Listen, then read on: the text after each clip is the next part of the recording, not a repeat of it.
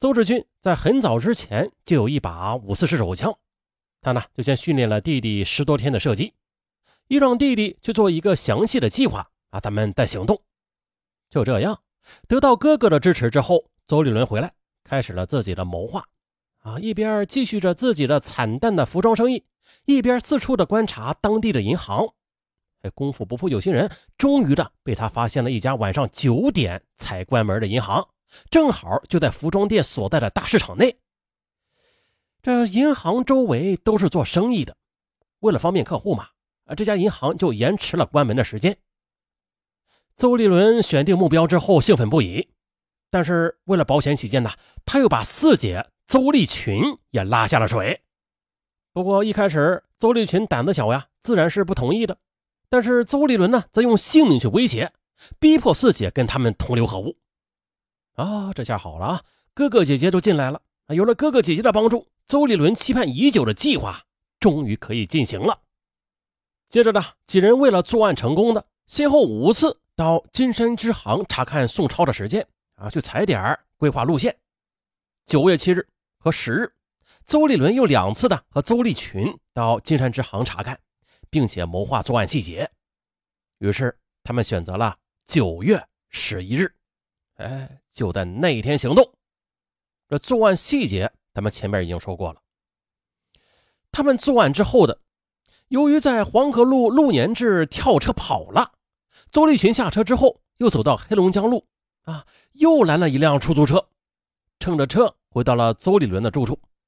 在住处分赃完了。他又连夜的坐出租车回到了五家渠幺零幺团的家中，坐在家中，心跳的那是十分的厉害。邹立群他交代啊，确实不知道这邹立伦和邹志军到底去哪儿了。乌鲁木齐市的公安局立刻的又发出了第二十一号紧急协查通报，缉捕邹志军。案发以后，专案组人来人往，灯光昼夜通明，各级领导和刑警们很少合眼。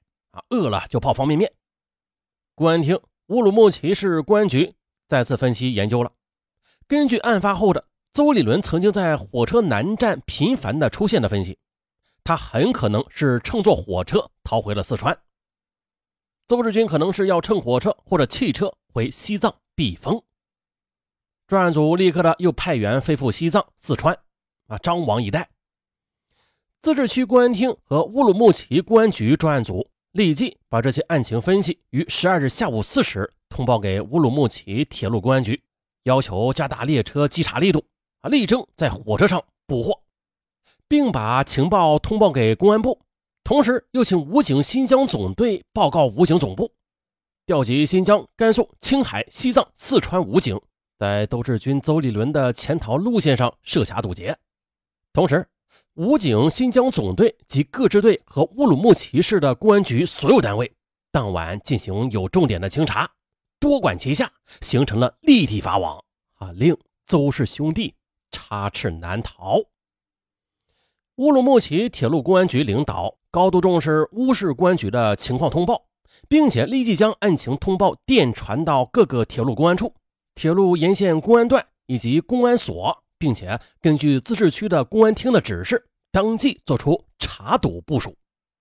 这一时间，乌鲁木齐哈密铁路公安处立即组织警力，在沿途的各车站登乘发往内地的各次旅客列车，会同乘警在列车上全面的查堵。乌鲁木齐铁路公安处立即的又组织警力，以乌鲁木齐火车南站、西站为重点，加强对可疑人员的盘查。啊，对每一趟始发的客车、货车严密查堵。在组织民警登车查堵的同时啊，沿线的吐鲁番、哈密、柳园等重点车站也是设卡堵截。库尔勒铁路公安分处、奎屯铁路公安分段也是立即的部署警力，针对南北疆的各次列车和各个车站进行严密的布控和查堵。好家伙呀，千里的铁道线上张开了恢恢法网。如此之网，就是连只鸟它都钻不过去。九月十二日，案发的第二天，乌鲁木齐铁路公安局接到来自自治区公安厅的案情补充通报之后的，针对十二日邹立伦曾经在乌市南站多次出现的情况，认定他极有可能是要乘车潜回原籍四川。于是，局领导当即命令哈密铁路公安处还有柳园铁路公安所组织精干民警，立即登乘乌鲁木齐至成都三幺四次列车进行全面清查。九月十三日凌晨四时的，列车进入柳园，这车刚停稳呢，柳园车站公安所所长李宣利带领民警汪源等五人登上了三幺四次列车。李宣利又找到了乘警长张金海说明情况。他们在列车上简单的研究了清查行动。他们认为邹立伦仓皇逃窜，很有可能会上车补票。我们在检查的时候要全面检查和重点检查相结合。邹立伦、邹志军可能有枪，所以必须组织严密，力争避免枪战，否则这在列车上后果那将不堪设想。为了确保旅客的安全呢，车上民警是兵分两路，硬座、卧铺同时检查。他们是一组民警便衣暗查和警戒，一组以查票查淫秽危险物品为由进行搜查。这两个组保持距离，前后相互的策应，以防意外。一个小时过去了，两个小时又过去了，硬座车厢没有情况，但是搜寻还在继续着。凌晨三时的，民警查询到了卧铺车厢，汪源、张恒来到六号车厢，还一抬头的。见十九号上铺正在仰睡的旅客与协查通报上的邹立伦，的体貌特征很相似。两位民警毫不客气的立刻上前将其给摁住。李宣利等闻声赶到，将其制服，问他叫什么，不讲，查其身份证，说是丢了。民警当即的又搜身，很快的在他的钱夹中查出一张户主叫邹立伦的活期存折。还在其身上搜出装在长筒袜里捆绑在身上的七万五千六百六十元的现金，那此人正是凶犯邹立伦。可是邹立伦他却拒不交代其兄邹志军的去向。民警们再次查车，仍然未发现邹志军。很显然，邹志军他未乘这辆列车。于是啊，民警连夜的又将邹立伦押解回乌鲁木齐。九月十四日九点五十分。邹立伦被移送到了乌鲁木齐市公安局，民警立刻的对其进行了审讯。邹立伦交代说：“啊，他作案时就知道迟早会被警察给抓住的，但是绝对没有想到会这么快啊，会在列车上就被戴上手铐，这钱还没来得及花呢。啊，从作案到被捕，这才三十多个小时，公安民警那真是破案如神。不过话说了呀，这劫匪……”也基本上是这史上抢银行的最菜鸟的劫匪了，啊，一些最基本的作案手法他都不懂，留下了太多太多的作案线索，而这呢，也是在不到两天之内就破获案件的最主要原因之一。哦，再说外边，就在邹立伦落网之前的十二日下午，武警新疆总队根据自治区公安厅的统一部署和案情通报，在新藏新川路路布下了天罗地网。武警新疆总队队长梅兴润少将接到案情通报之后呢，便亲自的组织人员起草电文，又把案情通报给武警总队。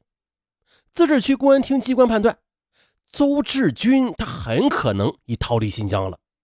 并且向他老家四川或者他工作的西藏潜逃了。于是梅兴润及时的向武警总部首长建议，说紧急调动兵力。在兰州、西宁、格尔木、四川境内等地设卡堵截，力争生擒邹志军，避免血案再次发生。武警总部首长断然决定，新疆、甘肃、青海、西藏、四川武警总队抽调数百名兵力，设置两道防线：一以新疆总队为主，力争在新疆境内抓获邹志军；二邹志军可能逃窜的路线、交通要道设卡堵截，各卡点实施划区责任，分段指挥。二十四小时执勤，不放过一个可疑人员。